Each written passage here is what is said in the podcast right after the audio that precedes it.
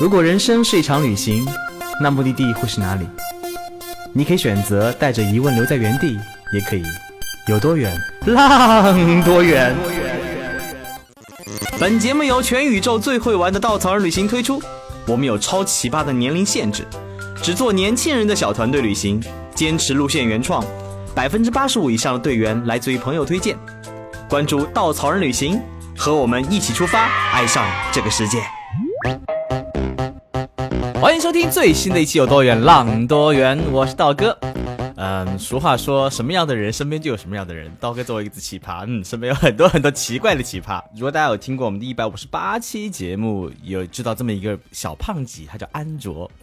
啊，那次呢，我们刚刚结束墨西哥带队啊，然后四个领队就一起去了古巴。但是呢，因为四个领队什么行程都没有做，于是我们让我们的队员安卓就全程负责我们的衣食住行。然后他也很出色的完成了这次任务。安卓呢是山西人，他当时结束行程以后回到了山西，继续他在中国铁道是铁道部吧，铁道局什么不重要的工作啊。那个时候呢，不知道为什么心中燃起一团无法扑灭那种浪的火焰。于是跟家里 闹翻，离开了这份铁饭碗，去了喀什生活。生活了几个月，帮助当地一家青旅从无到有的建立。后来又不安分的去了中亚待了一个多月，回来以后义无反顾加入稻草人，成为我们奇葩星球中的一员。我们欢迎安卓今天做客我们节目。大家好，我是安卓，又跟大家见面了。为什么说又呢？因为我每期我都听嘛，感觉我好像每期我都参加录制一样。啊，有点不要脸。嗯，安卓呢，嗯，跟道哥关系特别的好，因为我们一起在古巴经历了嗯黄赌毒的那么多夜晚。嗯，就被迫被迫的。然后看到安卓进办公室特别开心啊。嗯，所以安卓如何跟我们结缘的呢？嗯，和稻草人结缘，那就是一段很长很长很长的故事了。其实还是我觉得很巧的，因为跟认识稻草人是因为朋友推荐嘛。是一七年的国庆的时候，其实当初打算是自己去巴基斯坦跟阿富汗去玩的，然后一看，哎，呃，伊朗挨得很近啊，又看到道道有这个伊朗路线，千面波斯嘛，然后就说，哎，等一下，等一下，等一下，我记得你去墨西哥也是因为你想去，对呀，对呀，哇，隔得好近，首先报个路线，结果古巴就没怎么玩，但但道道。就是这么多年来一直贯穿着我整个旅行的这种感觉。当初是想去巴基斯坦、阿富汗，然后去了伊朗，然后巴基斯坦没怎么去，然后又想觉得想运动一下嘛，就报了一个道道的尼泊尔徒步路线。哎，没想到徒步完以后，觉得自己还挺擅长这些户外运动。你作为体型特别的圆润的，嗯，一位胖不是一位那个青年男子，为什么会想运动，还顺利的完成了徒步呢？但是可能因为我持久啊。我比较有耐力啊，对啊，当初在那个完全不知道怎么接，的确啊，当初在那个徒步时候，我一直是走在第一梯队的。我觉得，哎，没想到我身材是这个样子，还挺有耐力的。然后后面我就因为尼泊尔此次旅行这个对自我的发现，然后我就紧接着八月份又去了东非的乞力马扎罗山，然后以体重一百六十斤这个样子登顶成功。然后紧接着啊，好燥啊，燥一直这种心态感觉放不下来，说嗯，那就去个古巴吧。没想到此时此刻，我另外一个道道好朋友推荐说，那你先来墨西哥吧，先来墨西哥，然后再去古巴，很近的。他紧接又说，哎呀，墨西哥好像是道哥带队啊。我说果然，我就下订单了，抓了我的信用卡，啊，刷爆了，然后我就墨西哥古巴就成型了。所以说，整个是很巧、很机缘巧合这种感觉，就是道道一直贯穿了我这几年旅行的生活路线，所以还是很感谢道道，也是因为道道认识了很多奇葩的人。哎，但是我想回到原点啊，因为你作为一个可能在不是那么大的城市，尤其是拿着铁饭碗，尤其在很多人眼中很羡慕的一份工作，嗯嗯，你是如何从那时候心中有一个躁动的心，想去巴基斯坦这种地方的？因为在我的理解下来，其实很多小城市他们可能习惯了安逸的生活，可能去旅行也比较偏周边，偏泰国、新马泰啊。但是你是一个不不太比较另类的人。呃，是的，是的。其实参加道道这么多团以后，我也觉得就是从这种我这种小城市来的这个道道队员基本上没有，大部分都是北京、上海啊。哎，这倒不对，道道了很多人来自于小城市，比如说道哥我来自于小城市，重庆吗？也算重庆的小城市啊。好吧，好吧，深西溪六家太远了。其实包括很多来参加我们的活动的人，都是在上广北省生活的新上海、新北京人，对对对。啊，我觉得这是一个很好的机会，大家从全国各地聚集到这里，然后共同分享他们在不同城市生活的经历、成长的故事，然后慢慢的汇聚成稻草星球的样子。所以这个很正常。我只想说的是，他们很多人是慢慢的被我们打开，嗯，他们有个躁动的心，我们给他们一个机会。但是从你，你在之前就已经想去巴基斯坦了，对。所以我想问，为什么？呃，因为毕竟巴基斯坦不是一个特别大众的目的地，因为呃，就是。怎么说呢？一五年的时候，我自己去了以色列；一六年的时候，我自己去了蒙古，所以我可能，所以你是一个非常有人类 啊。对我可能这种比较喜欢小众吧。然后没想到一七年的时候认识道道，也是比较这种小众的旅行公司啊，所以就爱上了他。所以其实你骨子里天生就是一个不安分的人。就是一个渴望就自由不被束缚的一个人。是的，可能是因为之前在德国上学上过两年嘛，然后一到寒暑假就出去玩，然后就慢慢就也打开了自己，打开了自己的内心的世界，觉得自己是属于这个世界，所以也应该去看看这个世界。因为大学时候也看过一部纪录片叫《搭车去柏林》，那个应该是我旅行的一个启蒙，所以我觉得世界这么大，应该去看看。所以这两年跟稻草人的结缘当中，你慢慢的坚定了过来的心吗？因为其实我我相信，在很多地方，你父母希望孩子过得简单，过得是的，过得安逸一些。所以我相信这过程当中应应该是有一些小碰撞的。嗯，还是不是很小的碰撞，比较大的碰撞。就当时怎么下定决心离开那份铁铁饭碗工作的呢？就是感觉那份工作就是朝八晚六嘛，工作内容的话，觉得用我开玩笑一句话说，是高中生也可以做得了，一眼也就能看到就退休以后这种生活，然后每天都是同样一个环境，同样一些人，呃，也不能说这个工作没有意义吧，它肯定也有它自身意义，但是对于我来说，我觉得是十分十分的不适合我。而且周围我的好多朋友呀，也觉得可能这个地方呀，这个区域对于你来说可能不太适合，或者是有点小了，你应该多出去试一试，尝试一下。所以最后我就觉得，嗯，那我就出去走走吧。嗯，当初心态其实也还是很燥、很浮嘛，说那就去新疆先待一段时间，好好思考思考应该去哪里呢？然后就去了新疆喀什。对，当时安卓跟我说他到喀什了，我的一反应，哎，你去玩去了？他说不是，我在这里住几个月。我说 Excuse me，你 本身工作呢？因为我一直很清楚他的工作本身的内容是一个非常安逸安稳的一份工作，而且没听他说过他要有这样选择。直到他告诉我去喀什的时候，心中泛起了一点涟漪，就是当你想做决定去做那一刻。是最难的，但当你真的做下那刻决定以后，你就勇敢去做它。呃，我是觉得我之前看过一部电影叫《荒野求生》，里面有句台词挺打动我的，大概是这么说的：人生最大动力在于体验不同的新鲜事物。我所以这句话应该是挺符合我内心的一个想法的。所以我觉得应该不断去尝试，可能，呃，我们希望更多年轻人能尝试生命各种可能，各种不一样的生活方式。你尝试了各种可能，你人生可能过过得不一定会更好，对，可能更加丰富多彩。是的，你只有尝试才知道你选择做还是不做。对，但是不是的话，永远都不知道。所以你为什么选择喀什作为第一站？呃，之前是因为很小很小的时候去过，然后就感觉新疆其实好多地方对我来说已经没什么印象。但喀什当初我还觉得是对我印象挺深刻的，记忆挺清晰一个地方。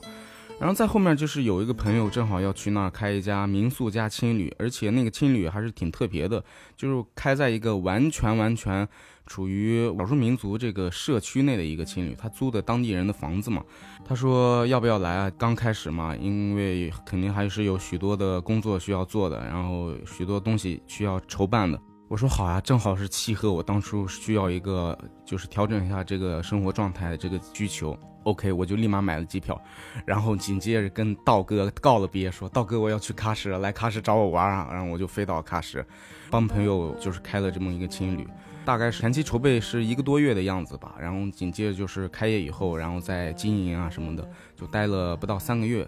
大概，然后还是很喜欢喀什。然后每天安卓的生活就变成了。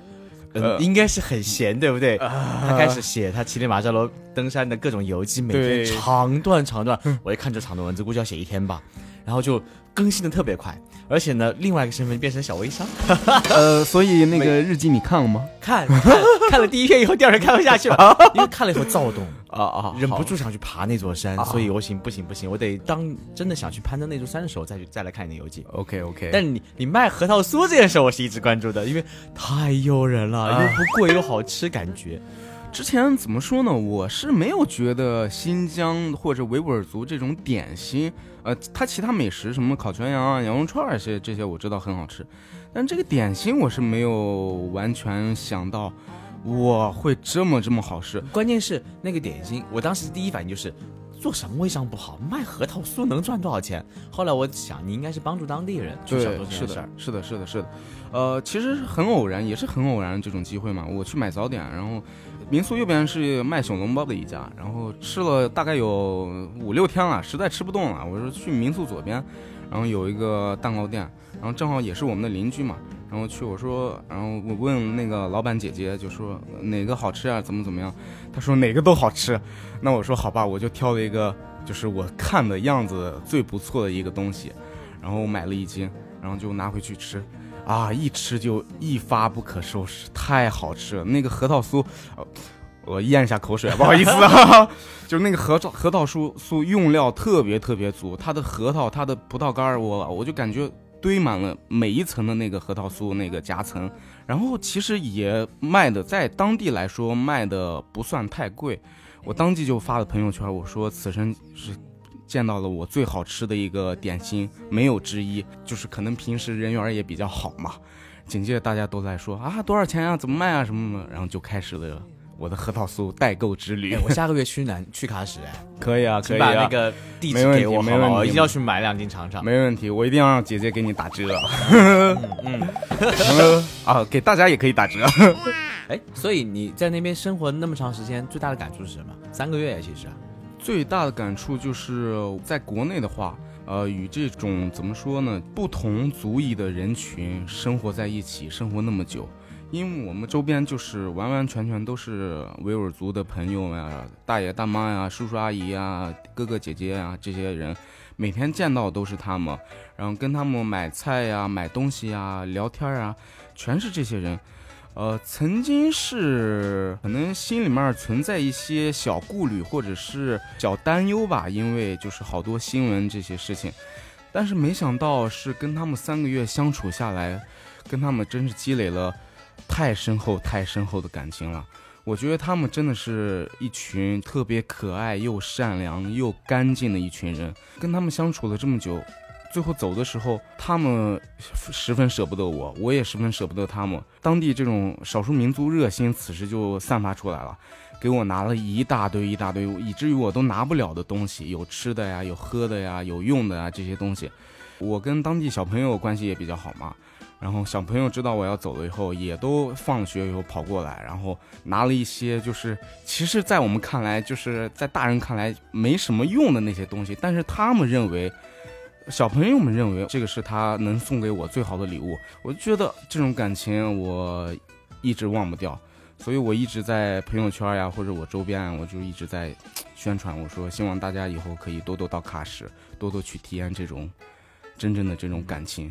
这块刀哥想多说一点啊，因为我们生活当中的少数民族的朋友其实不多。因为尤其生活江浙沪，是很多的少数民族可能被汉族人融合了以后，就保持汉族人的生活习惯了，所以你看不出差别来。是你可能看到户口本上哦回族人，可能看到户口本上蒙族人、满族人，你对，但是有这个概念。但你到了喀什，你会发现百分之八十都是维族人，而且他们可能普通话不是很好。对啊，但是呃误解源自于陌生，因为我们不了解。对。嗯，我们上前段时间带了十几个领队去到新疆做培训，嗯哼，然后道哥是从那个北疆走完就回来了，他们去了南疆，每个人到了南疆，我们在群里聊天都说给他们极大的震撼，这种震撼源自于就是我们对这片地方太不了解，太陌生了，太陌生了。你去到里面，你会发现你曾经对南疆的误解全都源自于各种新闻、各种报道、各种传说，但去了你才知道这里人是多么的友善，多么的热情，对人是多么的无私，那种好，那种热，那种简单，尤其每。那边孩子就是看见你就拉你去玩沙包啊、踢毽子啊、是的玩那个小扑克啊。对，上了高原塔吉克族的人，他们也就是看见你就拉你进去喝茶。我怎么感觉你去过啊？我没有去过，但是我听他们讲过这些故事 很打动我。下个月就要去了，特别、啊特别激动。然后就会觉得，其实很多时候我们只有迈出那一步，才能化解我们对这个世界的误解，是的才能，化解我们对这个世界的不了的不清晰的认知。对的。所以我就觉得，你要不出去看一看，你永远觉觉得那个东西或者那个事物是你所认为的，而不是说它本身存在的那个样子。所以我觉得应该还是出去看一看，走一走。嗯，但是我相信你离开的时候应该很不舍。但为什么要决定离开？因为你告诉我你要生活将近半年、一年、呃三个月，嗯，就走了。呃，原因之一是那个就是青旅都已经很顺利了，营业执照啊什么这些都拿上，可以顺利营业了。然后各个各大平台上，大家也都可以在那儿预定了，客人也慢慢的开始增多了。然后我觉得我 OK 了，前期的话应该不太需要我了，就留给后面的小伙伴就是来做就可以了。呃，第二个原因就是我突然知道了，首先此时感谢我们伟大的祖国爸爸，知道了我们的护照可以在中亚这几个国家是可以那个电子签了。哇，因为中亚是我一直心心向往了好几年的一个地方，我说哇，那我一定要赶紧是拿这个电子签，我要去中亚，然后浪一圈儿，然后就是这是第二个原因。而且中亚你待了很长时间，我当时听你突然跟我说我要离喀什了啊，excuse me，怎么那么快？你告诉我你离开山西去去喀什，我震惊了一下，是感觉没过多久，你告诉我你要离开喀什去去中亚了。呃然后当时天气还不好，是三月份的事儿，对，两两三月份的事儿，对三月份那时候整个中亚还是非常的冷，因为哦中亚、是的是的万物复苏是在七六七八月份，嗯那是可能中亚最美的时候，所以你去的时候我就想，嗯，还好你那个囤积了比较多的脂肪，可以去御寒。因为我本身是比较喜欢这种就是反高分出行这种人，所以我可能不太喜欢就是就大家都去的时候我也去，所以我就哎正好正这个季节，我觉得人应该少一些，那我就飞过去了。但你在中亚应该待了一个多月，对啊，很少有人在中亚待那么长时间的。呃，其实我觉得就四个国家下来一个多月，我觉得还好，嗯我觉得时间差不多匹配的。嗯然后其实有点不够，啊，肯定不够，毕竟每个国家你要去真正了解，你要生活很长时间才能真正的体验到那些可能我们不了解、不知道的东西。这种风情，就是我们啊道道不是马上呃已经推出这个中亚这条线了吗？对，对，我觉得啊、还是很精华的。此时打个小广告，这期节目播的时候，正好两天后就是我们的首发，祝大家玩的开心。所以有什么特别难忘的故事吗？中亚的话，我是一共去了哈萨克、吉尔吉斯、呃乌兹别克和塔吉克这四个国家。然后其实哈萨克我就是过境了，然后就是待了不到七十二个小时嘛，就是也没什么事情可说。但是在吉尔吉斯跟乌兹别克还有塔吉克的话，我这个是整个来了一个环游，有趣事情特别多啊。我就说一个，我觉得在乌兹别克抛开文化跟历史这些东西除外的一个地方嘛，就是即将要干枯的咸海。可能大家都知道，那个咸海这个地方基本上就是再过十年呀，或者十几年就立马要干涸了，就会不存在了。就像我们当初的罗布泊一样，当初是有湖的嘛，现在也是成为沙漠。所以这个地方，我在走完那个塔什干、萨马尔罕、西瓦和那个布哈拉时，我觉得这个地方我一定要去。去之前，然后打听到是需要三百块钱往返的这种三百美金往返的这个包车费用啊，是挺贵的，而且当初预算也没多少，但是觉得这地方再不去就来不及了，我就还是毅然决然的先去了这个地方。呃咸海，咸海是不是跟里海跟死海，呃，当年是在一个整个那个板块运动之前是一整片海，后来板块运动以后就慢慢的被隔断，哦。咸海成了内陆湖。对。但是咸海在这几十年才真正的开始变得越来越越来越小，是的，是的，据说没几十年就会成为一片内陆的干的戈壁滩了。是的，就是咸海是在哈萨克和乌兹别克这两边都有嘛，它是一个边境的一个等于是内陆湖，但是哈萨克那面可能保护的还好，就是现在还有很大一片，但是乌兹别克这面保护就不太好了，它本身已经就是很干涸了，然后现在东部和西部也断开了。就一个湖分成了东部和西部。我就是当初去了当地一个首府叫努库斯，再坐车去了曾经是个渔业小镇的穆伊纳克，叫穆伊纳克，但是现在你去那儿就完全看不出来，当初那是一个打鱼的地方，那就是一个沙漠这种城市，或者是是荒漠中城市，别人不告诉你的话，你你完全不会知道，哇，这里曾经是盛产各种鱼类的一个地方。所以，我这个对我的这种震撼或者反差也是挺大的。嗯，阿石也分享过这个故事，他在那边遇到很多很多荒废的小村庄，还有船，是的就搁就搁浅在整个那个沿滩上。对，就是那个渔船坟墓嘛。嗯，对，那个去了还是挺震撼。嗯，现在也是，就是一个很出名的一个景点。呃，我当时去的时候，正好赶上了一个中亚穆斯林一个节日，叫纳吾热孜节，就是中亚穆斯林的一个新年嘛。当地那个小镇，它其实现在渔业已经都是渔业资源已经没有了嘛，就可能是着重发展这种旅游业。可能当地政府的力量也在参与进去了，办了一个很重大、很盛大的一个仪式。我一下车的时候，突然被当地政府旅游局官员一发现，哎，一个没有见过的面孔，对，东方面孔的小胖子，来来来，跟着叔叔过来玩。然后就紧接着一路带我吃喝玩乐，然后是又给我讲解，又带我体验。紧接着路途当中有四家。我觉得有那个乌兹别克电视台，有当地电视台拉着我一直要要做我的采访，然后当然啊，他我说什么他也不会去听，因为他后期会跟我配音，配成他可能想要的这种语言吧。对，可能我说个我很高兴，他可能会给我配一个啊，我太激动了什么，就这个样子。采访完以后被大家拉着完这儿合完影那儿合完影，就完全感觉啊自己好像是一个明星一样，受到这种待遇，就是所有一进每一个蒙古包。呃，或者是那种毡房吧，都被当地人拉过来，然后一起喝酒呀，一起唱歌呀，哇，这种体验，而且全是免费的，完全免费。他就是希望，可能是现在希望能多多发展旅游业，希望就是外边来的人也可以帮他们多宣传宣传，帮他们多向别人。呃，说一说这些事情，嗯，而且“一带一路”上的发展，也希望更多中国游客去往当地。是的，是的，呃，基本上去那个地方的人很少很少。我可以再插一个小故事，就是我去完那个穆伊纳克那个小镇，参加完这个节日以后，然后当地旅游局就帮我们安排了一个这越野车，然后我们要去到那个真正响海边，就是可以看到响海的一个地方。有一个营地，经过跋山涉水，就去的时候还好，三个多小时的路程，然后赶到了。当天晚上认识了一个让我一直很难忘或者是很感谢的一个人，叫咸海王王大哥，是个中国山东的大哥，在咸海旁边从事微生物开采这么一个产业。整个咸海，我我保证应该只有他一个中国人在那里住，所以他是算是我乌兹别克的旅行奇遇。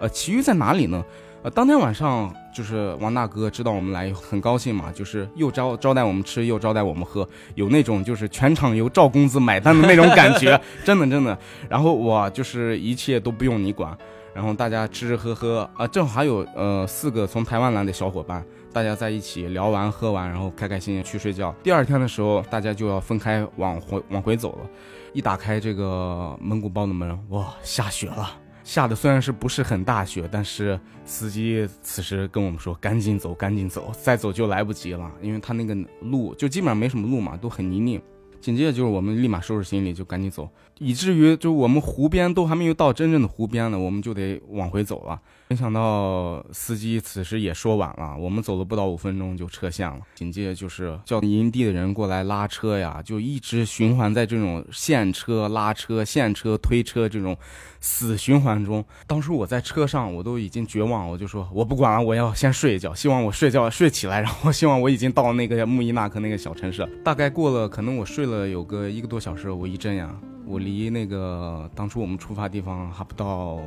五百米远的样子，这么一种感觉。那不是回去继续休息的？呃，就是离那个出发那个地方，不是营地那个地方，五百米那个，因为我们还中间去了一个小景点嘛，当时就很绝望了嘛。然后此时此刻更让我绝望是。车也坏了，前不着着村后不着地，只有我，还有那个国呃国内两个小伙伴，还有三个当地的司机呀、工人呀，啊，就是心想怎么办呢？这这这回不去了。那我总感觉故事走向应该是咸海王大手一挥啊，然后风一阵吹来，然后什么神话来就来了。呃，是这个样子的，是。啊，紧接着就是对面来一辆卡车，然后那个卡车来下来一个大叔，他看到我们就说，就问给他一给他一就是中国的意思嘛啊，我们说啊是是是，他会说两个中文词，好和不好，他就会说这两个词。他说给他一好啊，我说啊好好好，然后他帮着我们一块检查了一下车呀，看了看车的状况，最后指着这个我们这个坐的车说这个不好，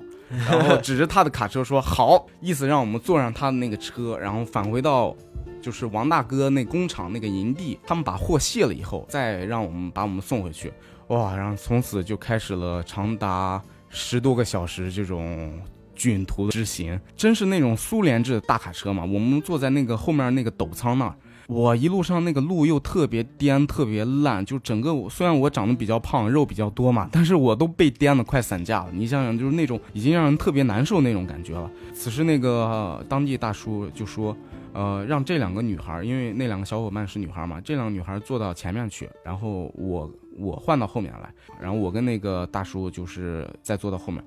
大叔一路上就是又陪我聊天儿，又陪我唱歌，然后又陪我看我们彼此把手机里面这些照片都翻出来给对方展示呀，然后讲讲故事呀。虽然他只会说好和不好，虽然我只会唱一首卡秋莎跟莫斯科的夜晚静悄悄，但是我觉得哇，这就够了。这两个单词再加这两首歌，我们整个一路就是无比的欢快。虽然那个路颠到我快要崩溃。十几个小时到了营地是五个多小时啊！到了营地以后，我们赶紧用当地那种可能是卫星电话吧，然后给王大哥打电话说：“王大哥，我们又回来了。”王大哥说：“啊，这么快？你们是又回来玩吗？”我们赶紧又解释一下说：“走不了，怎么怎么。”王大哥就让工人把我们拿那个摩托车接到他那个帐篷里面，当下给我们煮了面和爆了鸡蛋，呃，煮了茶，然后准备了这些。面包呀，点心啊，就把我们喂饱。把那个他住的一个帐篷，其实他那个帐篷其实条件特别特别的差，他住都已经很差，他就大概收拾了一下，他就说，你们晚上如果不嫌弃的话，可以住这里面，可能是明后天才要走啊。但是那个卡车其实是当天就可以走的，但是王大哥说，你们也可以留下来，你们也可以走，就取决于你们。我们决定就是后面还要赶行程嘛，就是说当天还是走吧。紧接着，王大哥又给那些工人发了烟，发了一些吃的东西，然后又嘱咐了那些工人说，一定要把这三个中国人照顾得好好的，就是那种对我们就是属于很那种托孤的那种感觉，就是说这三个小朋友就交给你们了，呃，一定要安全送达目的地，对吧？还是很感动，就是在那种很绝望的一个环境里面碰到一个国内的大哥，然后又对我们有这么大的帮助。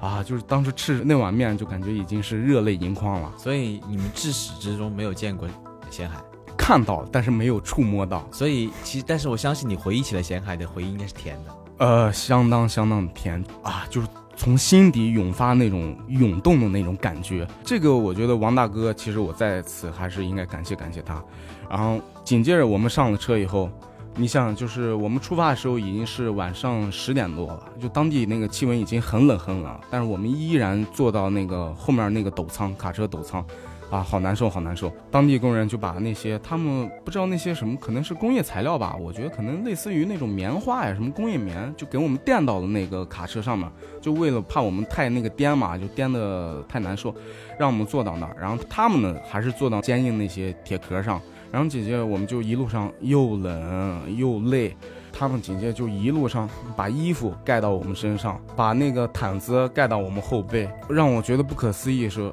他觉得我们的脚冷，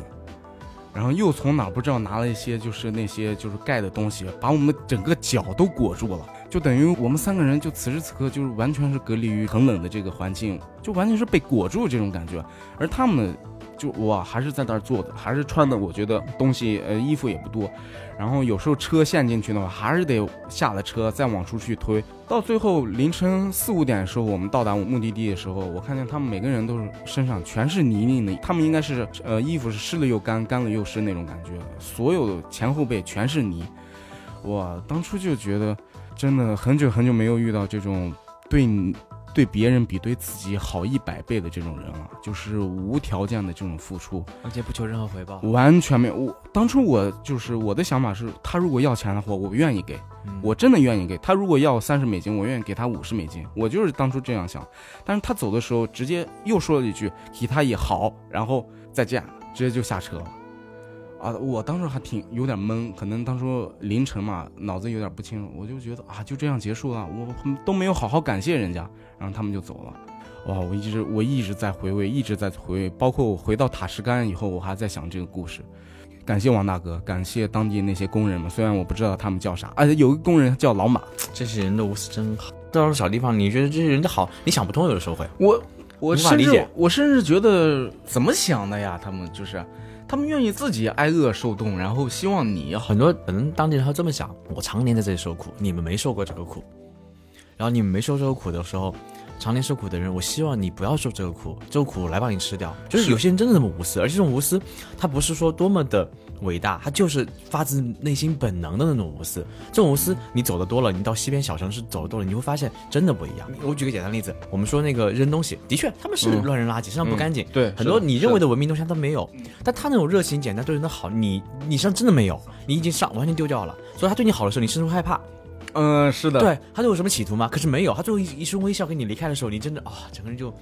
就觉得我为什么这样想来想他是，啊？你会觉得自己很渺小，我会觉得自己想的有点儿对，你会想很多，你会想啊，为什么我们会这么想他们？对就是因为我们生活在这种钢筋水泥的冷漠当中太久了。对是的啊，其实人与人之间就是应该这样子。呃，我其实还是真的很希望那些地方不要过度的被开发，或是过度的被人们去参观游览。这有一个小私心，因为我觉得正是因为他们有一些与世隔绝这种环境，才有一些这这样的风俗习惯、这样的心态。我真的很担心旅游业过度开发或者商业化以后，这些东西都会被金钱可能被取代吧哎，。这是我一直在思考的一个问题，因为前阵子我跟我一个好朋友在聊天，他是个小地方的人，他可能见识东西也不多，他对人就是真的是无私的好跟热情。然后，嗯，我一直鼓励他多出来看看，但我知道出来看看的后果，就当你看得多了，你心就不安分了，你这种不安分可能欲求就更高，嗯，然后呢，你可能变得没那么幸福了，因为都说中国人曾经在七八十年代最幸福，因为那时候没有那么多物欲，对。没有那么追求，你反而过得简单。包括尼泊尔，包括不丹，都说自己是最幸福的国家，因为很穷，对，而且没那么多选择，没那么多追求的时候，他就变得幸福了。所以，幸福跟欲望之间，尤其当你欲求越大，你越无法满足的时候，越不幸福。嗯，真的，我不知道什么是好，什么是坏，甚至我是我劝他去看多的这件事情本身，我也很担心，他是不是看的多了以后，他欲求就多了，他就不那么幸福了，他就没有那么的单纯跟简单了。但是我又觉得他已经看过了一些东西，你已经你已经选择迈出这一步去看了，那就看更多吧。呃，我是比较认可第二种说法，而且我觉得，因为如果你看更多，你心里面装下的东西更多，你这个心胸或者心态啊，能包容的东西更多。但是我觉得人最后都会回归到对会沉淀下来的，啊，沉淀是把好不好东西过滤，把好东西最终要沉淀下来的。啊所以我觉得这可能需要一段时间。是的，是的，啊需要时间。当时曾经录过一期节目，讲的是我在新疆去三次对我成长的改变。呃，是我其实就。是一个荡到谷底再回来的原原点的一个感觉，就是你曾经的样子是一个很简单、很真实，你看的不多，有欲求不多的一个人。但过程当中，你看的越来越多，你又欲求不满，你会想要的更多，你是的，会有这些思考、波动迷茫、很多波动。对但当你看的越来越多，你心中包容度越来越高的时候，是的你发现很多事情回归到曾经那个平淡、淡然跟淡定的样子了。对你会选，你会知道，其实我觉得最大的自由来自于我选择做和不做，我选择相信跟不相信。我看得多，我才知道我怎么去选择。所以我认为人心真的本来就是良善的，所以你最后回归的地方也是你那个起点。所以还是鼓励大家去看吧。对，是的，是的，是的，就是不管是自己浪也好，或者是跟着道道浪也好，就是我觉得都是应该你体验的东西。我们继续往下。嗯，所以其实除了这个以外，你还去了呃，我紧接着就是回了吉尔吉斯。其实整个吉尔吉斯，我觉得有点像新疆的伊犁这种感觉。呃，吉尔吉斯有两个地方，一个叫阿拉善，一个叫阿勒泰。嗯，就是跟新疆那两个一个名字，对他善是一个名字，对他们是连连在一起他们那个山脉是连在一起的。啊，阿尔泰山连在一起。对对对对，吉尔吉斯族其实就我们新疆的柯尔克孜族嘛，嗯长相呀，其实跟我们见的都差不多。我们经常开玩笑，为了跟当地人套近乎，我说哎，我们长得很像呀，怎么怎么样？哎，这点很有意思，因为柯尔克孜族跟吉尔吉斯是一个人种，对长得很像。但是你看塔吉克族人，就完全像欧欧罗巴人，对。但是维吾尔族人又长得很不一样。对，所以这中亚这个地方，我就觉得在吉尔吉斯觉得像中国新疆，在乌兹别克觉得像伊朗，在塔吉克觉得像那个欧罗巴，在哈萨克觉得像俄罗斯，我就是这三个、这四个国家其实在一个地方，但是啊，很多样。所以你唯一没有去的五国是土库曼斯坦。土库曼，没关系，参加稻草人的路线就可以去是的，是这广告的，讲的好生意啊！我我知道那个道道有这个线的时候，我就啊，我好悔恨啊，我应该晚点再去。太难到达了那地方。呃，太难太难，那个签证是特别难拿。我当初也尝试过想申请，但是我遇到很好多人都是说拿这个签证已经费了九牛二虎之力了，而且土库曼领事馆的那个工作效率又极其极其低。在乌兹别克的土库曼的领事馆，他每天下午好像只有周二下午办公，其他时间好像是不对外开放。不管你来不来，随便你爱对来不来。他其实无所谓的，他本身国家就是资源很丰富嘛，过得也不错，而且是有偏向于一个独裁一个国家，所以他好像不太就是对游客很持一个欢迎的态度。所以土库曼是我这次中亚之行唯一的一个遗珠吧。呃，再说到吉尔吉斯了，嗯，吉尔吉斯还是就是新疆的伊犁这种感觉嘛。但是我碰到一个让我有种回家、回家、回到家乡这种感觉，是我在当地就在卡拉克尔碰到了东干族，就遇到一个民族叫东干族。这个东干族的由来就是，其实在清末年间是陕甘回乱嘛，就是陕西甘肃的时候，当地的回族跟汉族可能有比较深大的矛盾，发生了好多一个就骚乱呀。最后一大部分的这些回族人在国内是无法生存下去了，最后移民到了吉尔吉斯的那个地方，最后形成了他们的居住点。嗯、所以在国外，他们这个民族叫东干族，其实就是我们的回族了。知道这个民族以后，我觉得特别特别感兴趣。我心想，我一定要要去看看。从网上查了很多资料以后，我知道东干族在当地有个村落叫伊尔克，所以我就去了那个伊尔克那个地方。一下那个到了那个村子，当地人都那种很怎么说呢，就是很陌生，或者甚至有点很戒备的那种眼神看着我，觉得哎，怎么从这里出现一个跟他们长得很像，但是明显又不是一类人的这个面孔，还背着一个旅行包，就是都在看着我，然后也不敢跟我打招呼。此时我心想怎么办呢？我我应该我要主动融入呀，然后我就拿出了我的呃水杯，开始了我的搭讪大法。我就敲开一呃一呃一户人的门，然后我就拿着水杯，我指着这个水杯说：“我渴了，就想喝点水。”此时奇迹出现了，那个屋里面有个老头，用他们当地的话说了一句：“你靠了”，就说你渴了那么意思嘛。但是我竟然能听懂，因为我家是山西的，河对面就是陕北，所以我们跟陕北的话呀，或者跟这些回族话呀什么，其实是有相通的地方的，就是彼此都能懂。所以这句话在我们在我家乡也是这么说：“你渴了吗？你靠了吗？”哇！我一下说啊，我我靠了，我靠了，就是这样啊，就是一下那种感觉，就是在一个国外，然后竟然听到了乡音的这种感觉，哇，觉得真是妙不可言啊。然后紧接着后面话我当然我也不听不懂了，就听懂这么一句话。然后又去了一个小卖部，看见我这个我说我是 Kita 来的，然后他紧接着就跟一个小伙伴在那打电话，边跟打电话边说，这个人说中国话，他就说了这么一句，就完全拿中中文说的。我一下子也听懂啊！我说哦，我就是中国话，中国话，我说的就是中国话。然后紧接着他其他话我也听不懂嘛，哇，就觉得哇，在这村我我听到了乡音，我听到我熟悉的中文，这种感觉我觉得不虚此行啊！我我我满足了。那呃，塔吉克斯坦呢？你听说有一段很神奇的泡温泉的经历？啊，塔吉克斯坦，就是我觉得大家要去的话，我觉得瓦罕走廊这一段是我是相当相当推荐的。其实它还是条件很艰苦的，路又破，然后经常是。它那个路嘛，就是在河的边边上修的，旁边都是那些山峰，经常会发生那种滚石呀，或者泥石流呀什么的，把路冲断，所以路经常是破破烂烂的，然后又有时候可能也走不通。但是那个地质环境造就了它有很多很多的温泉，这个温泉是让我觉得哇，太过瘾了，太过瘾了。它好多温泉都是那种纯天然的，有的在山间，有的在河边，有的在就是完全旷野这种。就是这种地方，就是三百六十度死无死角这种野外，就完全可能就对面走过一匹狼呀，或者一个狐狸呀这种感觉。然后我们当初我是跟一个俄罗斯大叔，还跟一个广东小哥，我们碰到一个温泉，我们就泡，我们就去泡它；碰到一个我们就去泡它。泡完温泉，我们就是每个温泉我们要拍裸照，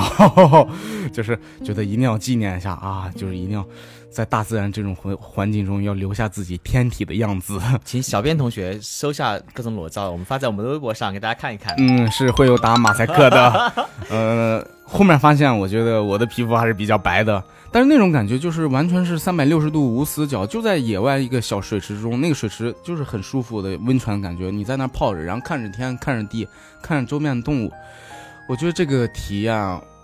此生太难忘了，而且我觉得，我觉得国内温泉对于我来说就是就是烧白开水嘛，是是把水烧开的那种温泉，但是瓦汉走廊温泉真的是没有任何的这种掺假。嗯，紧接着就是怎么找到这些温泉呢？也是要感谢当地这些就是淳朴善良的村民们。是他们就是带领我们，因为他们知道熟悉这些情况嘛。对于他们来说，就泡的已经天天不想再泡。好多温泉都是在特别远、特别远的地方，他们然后带着我们走了很远很远的路，或者开了很远很远车，然后指着说这里是温泉。我们正在泡的时候，他们在旁边等，就是也是完全没有任何回报，不要求任何回报，不要求任何报酬。然后觉得他看到我们很开心，他自己也很开心，他自己也觉得啊。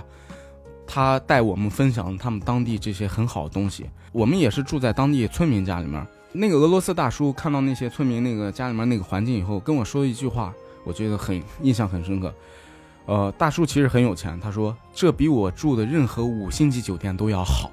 他说的这么一句话，我很赞同。我们住的村民的家里面，就是完完全全村民打扫的干净以后，把最里面的那个最里面那个房子最最暖和嘛。最干净、最暖和，然后最舒适的一个房间让出来给我们，然后把炕烧的热热的，然后他们自己住到了就是外面那间，呃，朝着门外的，然后也不是很暖的，然后也不是很干净的一家人，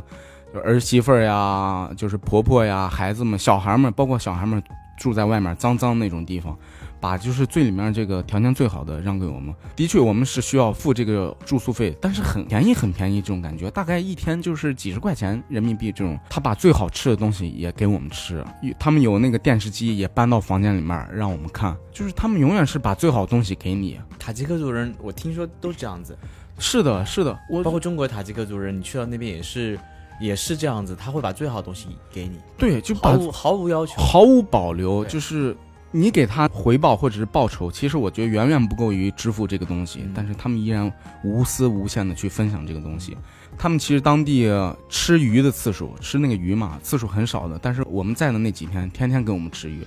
呃，味道嘛，我就按下不表，但但是那个鱼，我觉得是，呃，他们既然很少吃，然后天天让我们吃，我觉得就礼轻情意重嘛。这种感觉，大家如果想感受塔吉克族的热情，可以跟着我们去南疆。南疆路线当中有很多少数民族和异域风情的东西，可以你会感受到很不一样的中国。对，塔什库尔干，我觉得那个地方就是五线交界嘛，哇，大家就可以跟着道道哇，在那个地方吃喝玩乐，然后体验不同的民族风情。嗯，我此时此刻跟安竹在我们一个上海的工业园区的三楼的小会议室里聊天啊，就有点像回到去年我们在古巴的夜黑风高台风夜。台风夜的时候，我们抽着雪茄，玩 看着小片子，看着小片子，然后喝着朗姆，朗姆打着牌，对，然后那个时候的感觉就回来了。我觉得很神奇，就我们曾经是路上的朋友，旅行的朋友，但是如今我们在一起工作，可以在会议室里一起聊这么多的故事。就旅行的魅力在于此，在于就是你不知道下一刻会发生什么事情。是的啊，而且在旅行的路上，你也不知道下一刻你遇到什么样的人，是的，经历什么样的事。是的，我相信。大家都值得去走走，去体验一下旅行的魅力，去敞开心扉，去感受那些突如其来的意外和惊喜。对，生命就可能被某一刻点亮和改变。对，嗯，好，再次感谢安竹来做客我们的节目，谢谢，谢谢大家，下期节目再见，再见。请搜索“稻草人旅行”，和我们德艺双馨、颜值出众的领队一起出发，爱上这个世界。